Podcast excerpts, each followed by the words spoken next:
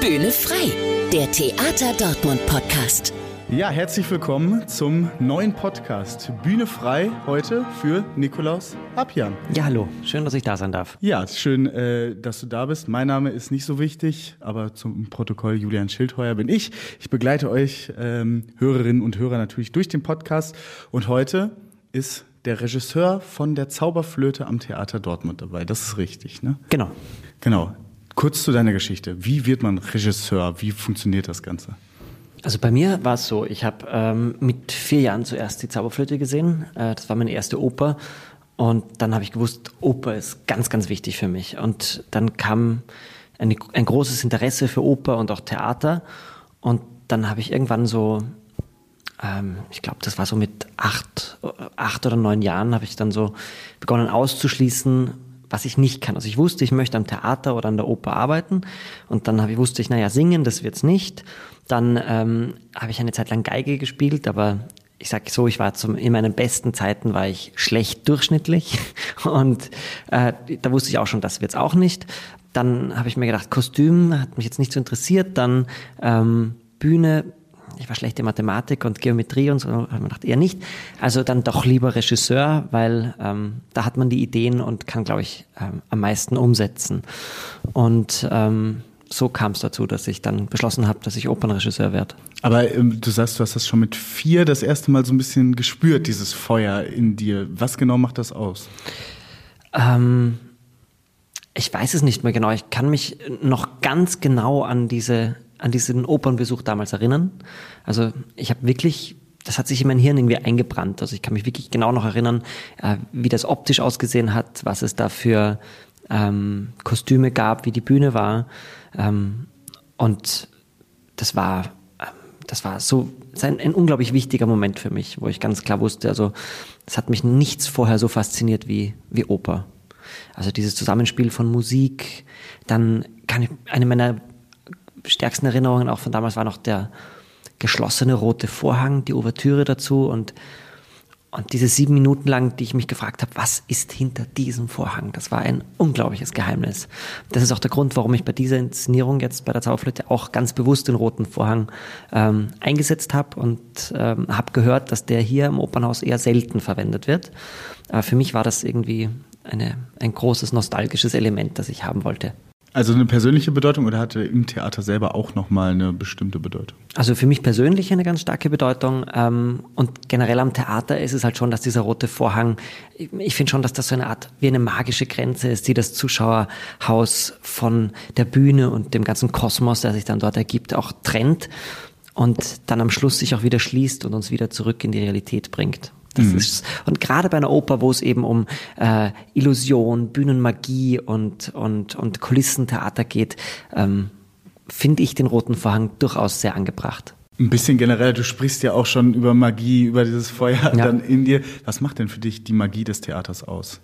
Ja, Theater ist Behauptung und ich finde, das Schönste ist eben, wenn dann, ähm, wenn dann so Dinge, die man vorher nicht sich gedacht hätte, wenn die dann plötzlich wahr werden. Das ist dann so etwas wie zum Beispiel eine leblose Puppe, die plötzlich zu einer Figur wird, die man, die man, ähm, die man auch als solche wahrnimmt. Äh, dass dann zum Beispiel der Sänger, der Sarastro zum Beispiel, der steht hinter dieser Puppe und singt diese ganze Partie und äh, aber trotzdem meint man irgendwann, die Stimme würde von dieser Puppe kommen. Das ist zum Beispiel, das ist für mich Magie.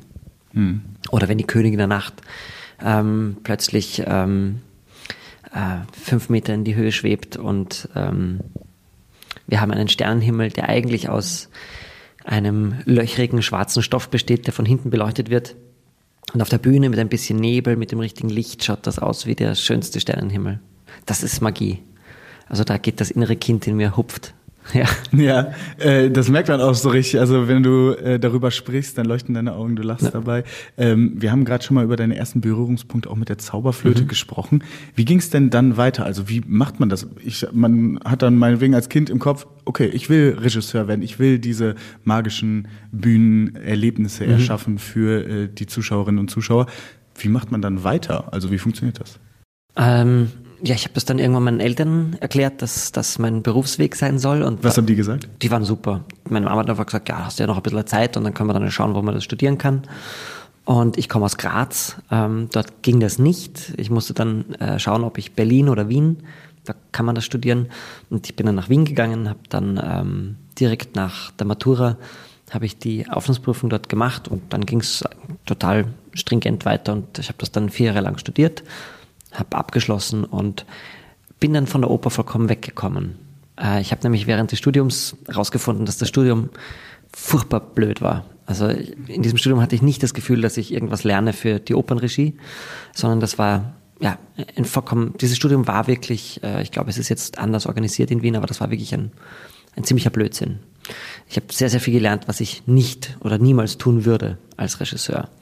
Ähm, da waren so Ratschläge dabei wie Loben ist unpädagogisch und man muss einen Schauspieler erst einmal brechen. So ein Blödsinn. Okay. Also das äh, fand ich unglaublich blöd. Ähm, und ich bin dann, habe mich dann ziemlich abgekehrt, habe das Studium dann fürs Papier fertig gemacht, bin aber dann äh, abgedriftet ins Sprechtheater. Ich habe dann äh, ein kleines Theater in Wien, ähm, ähm, habe ich dann sogar fünf Jahre geleitet. Ähm, und habe dann im Theater Karriere gemacht und habe eigentlich äh, ein bisschen mit einem, äh, mit einem mit einer Träne in den Augen äh, mir gedacht, die Oper, das war's mit der Oper. Gott sei Dank war es das nicht. Ja. Jetzt äh, machst du die Oper Zauberflöte ja auch hier genau. am Theater Dortmund. Ähm, was ist denn dann deine Philosophie? Du hast gesagt, Schauspieler brechen, nee, das Nein. ist nicht mein Ding. Was, was ist dann deine Philosophie? Erklärt? Also ich, ich finde immer, ähm, oft haben Kollegen meiner Branche das Problem, dass sie irgendwas inszenieren und sobald sie abgereist sind, machen dann die Schauspielerinnen, Schauspieler oder Sänger genau das, was sie wollen. Und ich glaube einfach, Theater muss generell Verführung sein. Also ich muss dann auch, ich muss die, die Sängerinnen und Sänger, die, die muss ich mit meiner Begeisterung, mit meiner Liebe zu diesem Stück so, so ähm, ähm, anstecken, dass sie sich auch in diese Inszenierung, die wir auch gemeinsam entwickeln, äh, verlieben. Das heißt, wenn ich dann weg bin, äh, kann ich total sicher sein, dass die das mögen, dass sie das gern tun. Also mir ist immer wichtig, dass die Leute aus einer Freude heraus das alles tun. Ähm, weil ich finde immer, ähm, ich sage jetzt mal, aus einem durchschnittlichen Schauspieler, wenn, wenn der Freude bei dem hat, was er tut, kann ein genialer Schauspieler werden. Ähm, aus dem besten Schauspieler überhaupt, ähm, wenn der das doof findet, was er tun muss, dann wird er auch nicht gut sein.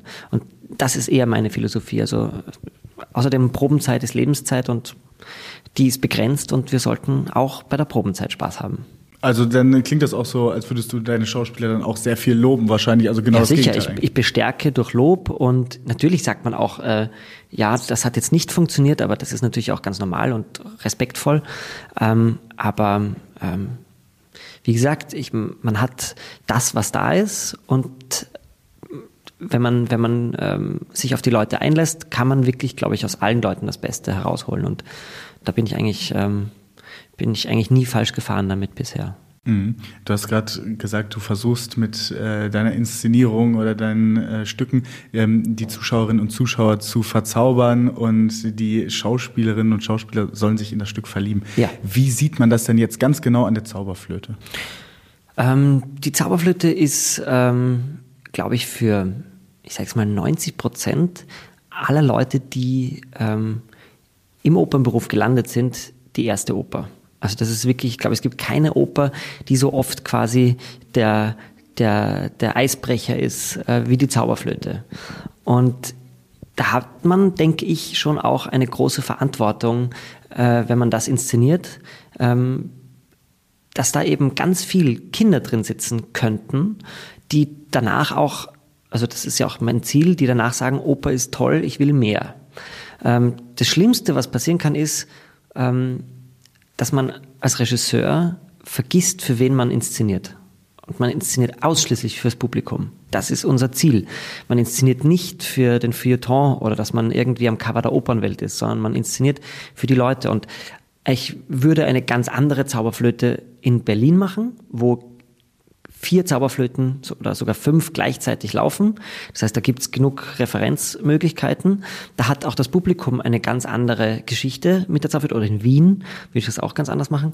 Aber hier in Dortmund, da haben das Leute zum Teil noch nie gesehen. Das heißt, die haben diese ganze Rezeptionsgeschichte, wenn ich jetzt viermal im Jahr Zauberflöte anschaue, unterschiedliche äh, Inszenierungen, das haben die nicht hier und das müssen sie auch nicht haben, ehrlich gesagt, sondern die sollen da reingehen und sollen, ähm, sollen ein Stück sehen, ähm, das ihnen auf der einen Seite Freude macht, dass äh, sie entführt in eine fantastische Welt. Auf der anderen Seite auch, und das ist immer das Schöne, dass wenn, wenn man auch gleichzeitig mit der ganzen Freude auch eine wichtige Botschaft überbringen kann.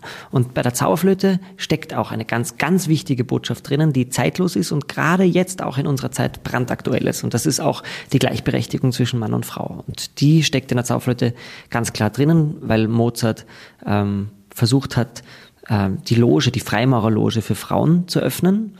Er ist daran gescheitert. Ähm, und ähm, aber allein schon dieser Gedanke in der damaligen Zeit, in der Mozart gelebt hat, das war schon auch etwas Großes. Und äh, wenn man sich anschaut, in der Zauberflöte, die oft als frauenfeindliches Stück verunglimpft oder, oder falsch bezeichnet wird, das ist, das ist nicht die Botschaft Mozarts, sondern die Botschaft Mozarts ist, dass es Pamina am Ende gelingt, diese ganze frauenfeindliche Männerkultgesellschaft zu sprengen, indem sie ihnen einfach vorführt, dass sie als Frau ähm, weit mutiger, weit edler und äh, viel weiser ist als alle diese Männer zusammen.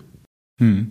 Und diese Botschaft versuchst du dann auch rüberzubringen, natürlich auch in dem Stück für die ja. Zuschauerinnen und Zuschauer. Du hast gerade, äh, finde ich, was ganz Interessantes gesagt, also auch Leute, die jetzt gar nicht so oft oder beziehungsweise vielleicht auch noch nie im Theater waren. Mhm. Auch für die ist dieses Stück was. Warum genau. ganz genau? Weil ich kann mir vorstellen, einige, vielleicht auch die Hörerinnen und Hörer, ähm, die jetzt auch noch nie im Theater waren oder so, haben vielleicht auch mal ein bisschen Berührungsängste, weil die sagen, ja, okay, das ist vielleicht für äh, Leute äh, der höheren Klassen oder wie auch immer, aber äh, für ge sehr gebildete und das ist ein bisschen ja. Nase hoch. Warum ist das eben nicht so?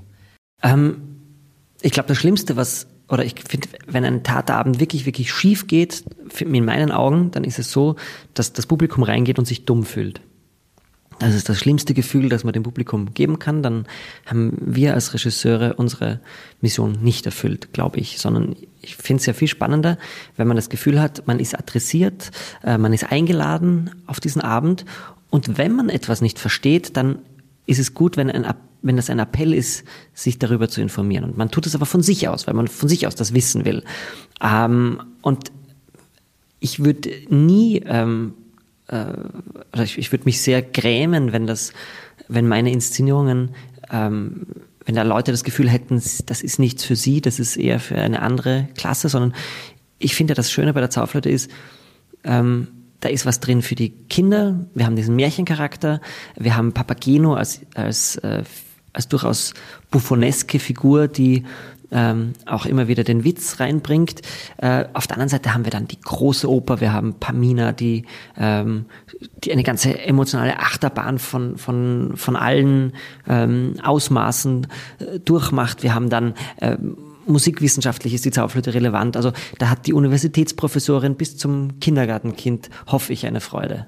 Ja, ich war ja auch bei der äh, öffentlichen Probe ja. dabei, habe das auch gesehen, auch die tollen Kostüme, das tolle Bühnenbild. Also es ist echt schon, hat diesen verzaubernden Charakter, den wir auch schon am Anfang jetzt angesprochen hatten. Ähm, und was müssen dann die Schauspielerinnen und Schauspieler für dich rüberbringen dabei? Freude. Also ich möchte einfach ähm, ich möchte einfach sehen, dass die wirklich, dass die Spaß haben, diesen Abend zu bewältigen. Und hm. das ist das Ziel. Kam jetzt auch direkt aus der Kanone geschossen. Also ähm, man kann ja auch, wir können ja auch mal ganz kurz reinhören, wie sich das angehört hat, als mhm. du den Schauspielerinnen und Schauspielern was gesagt hast. Mhm. Dankeschön. Sehr schön. Äh, den Schmerzschrei, da müssen wir noch ein bisschen, machen noch ein bisschen tiefer, wie ich so. Wie wenn man einem, einem Truthahn das Bein ausreißt. So. Ja, genau. Also, Emotionen auf der Bühne scheinen sehr wichtig zu sein dir. Ja, absolut. Das ist wichtig. Also Emotionen, Spannung und Logik. Ja. Was ist für dich denn das perfekte Rezept dafür? Also wie funktioniert das? Wie kann man das als Regisseur dann auch den Schauspielerinnen und Schauspielern rüberbringen, dass sie noch ein bisschen emotionaler sein sollen? Das, ist, das kommt ganz drauf an. Es gibt ähm, es gibt Leute, die haben eine tiefe Intuition, was das angeht. Da muss man dann gar nicht viel sagen. Es gibt ähm, gerade bei jungen Sängern und Sängerinnen, ähm, die noch nicht so wirklich viel Bühnenerfahrung haben, die muss man dann halt auch ein bisschen behutsam da auch hinführen. Also das ist ja auch immer ähm, wichtig, dass, dass ich als Regisseur einen Raum gebe zur Entfaltung und, ähm, und dass man auch einen Raum hat, um Dinge auszuprobieren. Also ähm, dass man auch scheitern darf. Also man darf etwas ausprobieren. Ähm, und gerade so ein, ich sage es immer so ein Entfaltungsprozess, bis man so das richtige Maß und die richtige, den richtigen Weg gefunden hat, der ist ja auch scheußlich zum Teil. Also das ist ja, da probiert man ja alles aus und 90 Prozent davon gehen in die Hose. Und das ist, kann auch frustrierend sein, weil man es nicht findet und nicht findet, aber man muss da einfach, glaube ich, eine, eine wirklich große Geduld auch haben und den Leuten auch Zeit und geben und zu vertrauen, dass sie da hinkommen. Und ähm, ähm, weil einfach nur vorspielen und sagen, so musst du es machen und der kopiert das dann, und weiß aber vielleicht auch gar nicht genau, wie er das herleitet und wie er da hinkommt, das ist natürlich, das ist natürlich jetzt nicht der Weg. Ähm, sondern man muss ja auch schauen, dass man auch die Person, die das dann auch verkörpern soll, dass, dass sie auch zu, aus ihr kommt. Und da, da muss man eben schauen, dass man als Regisseur sanfte, ähm, ich sage jetzt mal, leicht wegweisende Impulse vielleicht setzt und gemeinsam mit den Darstellerinnen und Darstellern ähm, äh, den Weg findet. Ich stelle mir das aber unglaublich schwierig vor. Also es, weil Schauspielerei ist ja auch was sehr Individuelles, vor allem wenn es dann so um Gefühle geht. Ja. Ähm, und dann haben wir auch gehört, dass äh, du da auch vor allem auf die ganz kleinen Details achtest, ja. wo ich äh, gesehen habe, ja, wisch doch noch mal ganz kurz einmal über die Schulter. Ja, so ganz kurz. Also so, so, so ganz kleine Details, die vielleicht sogar nicht mal jedem Schauspieler auffallen. Genau, aber dadurch lebt die Welt. Also zum Beispiel, wir haben diese, ähm, und gerade das ist ja auch etwas ähm, vom Puppenspiel. Ähm, das ist die Szene, wo äh, Papageno auftritt und wir haben diese, äh, äh, da kommen Puppenspieler rein von der Seite und die haben so Mobiles, an denen Vögel hängen. Und das sind so kleine Details. Wenn zum Beispiel diese Vogelmobiles, die fliegen über Tamino einmal drüber und Taminos Geste danach ist, er putzt sich etwas von der Schulter weg, wie wenn ein Vogel ihm auf die Schulter gekackt hätte. Und äh, das sind aber so ganz kleine Details, mit denen man diese Welt so ein bisschen immer wieder am Leben hält. Genau, weil jeder weiß ja, dass die Vögel, die auf diesem Mobile hängen, dass sie nicht echt sind, aber durch so kleine Gesten wird man immer wieder freundlich auf die Illusion eingeladen, wissentlich. Also man weiß, dass es nicht echt ist, aber das ist ja das Schöne am Theater. Das wissen wir ja grundsätzlich, dass das alles nicht echt ist am Theater, dass äh, wenn jemand auf der Bühne stirbt, geht er in der Pause in der Kantine ein Bier trinken. Ähm, aber das Schöne ist ja, wir blenden das in diesem Moment aus und wollen es ja auch nicht wissen, sondern wir wollen ja dann wirklich glauben, dass da wirklich äh, große Action passiert. Ja, es geht dann auch so um Lebendigkeit, genau. vor allem dann von so Szenen oder beziehungsweise von so Teilen der Bühne, die eben nicht genau. echt sind. Ähm, echt sind aber Schauspielerinnen und Schauspieler natürlich. Was müssen die für dich mitbringen? Also was braucht ein Schauspieler, eine Schauspielerin? Die Lust, ähm, sich auf diese Rolle einzulassen. Also ähm, es gibt in der Zauberflöte sehr, sehr viele kleine Rollen. Also das sind mhm. zum Beispiel, Monostatos ist zum Beispiel so eine Rolle, das ist eine irrsinnig schwierige Rolle, die natürlich auch eine, eine sehr ähm, kontroverse ähm, Rolle ist. Es wird traurigerweise an vielen, vielen renommierten großen Opernhäusern immer noch werden weiße Sänger schwarz geschminkt. Ähm, für mich war ganz klar, dass wir das hier nicht machen. Also es ist total leicht gewesen und mit sehr, sehr wenig Aufwand äh, diese Rolle von der Hautfarbe zu trennen. Ähm, und der Sänger, der diese Rolle äh, verkörpert, hat wenige Sätze, wenige Auftritte, eine kleine Arie. Aber das ist so etwas, wenn das funktioniert, dann bleibt er im Gedächtnis.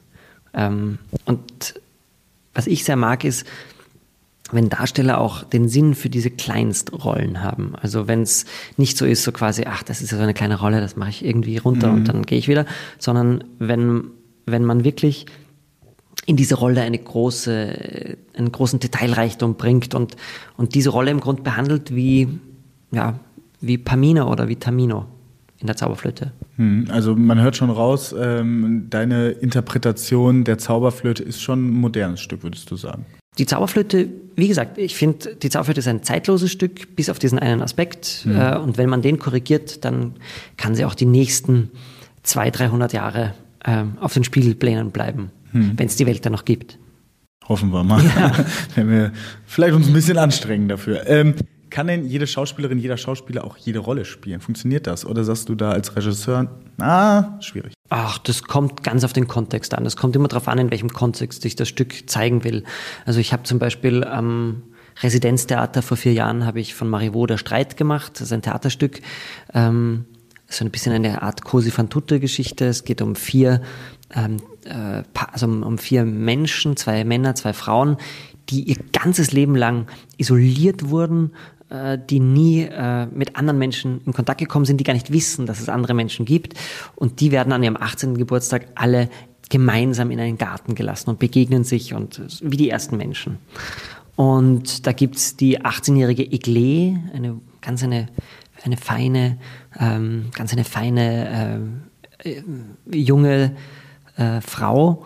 Und die habe ich besetzt im Residenztheater damals mit Oliver Negele damals 60-jähriger, etwas stärkerer, unglaublich großartiger Schauspieler.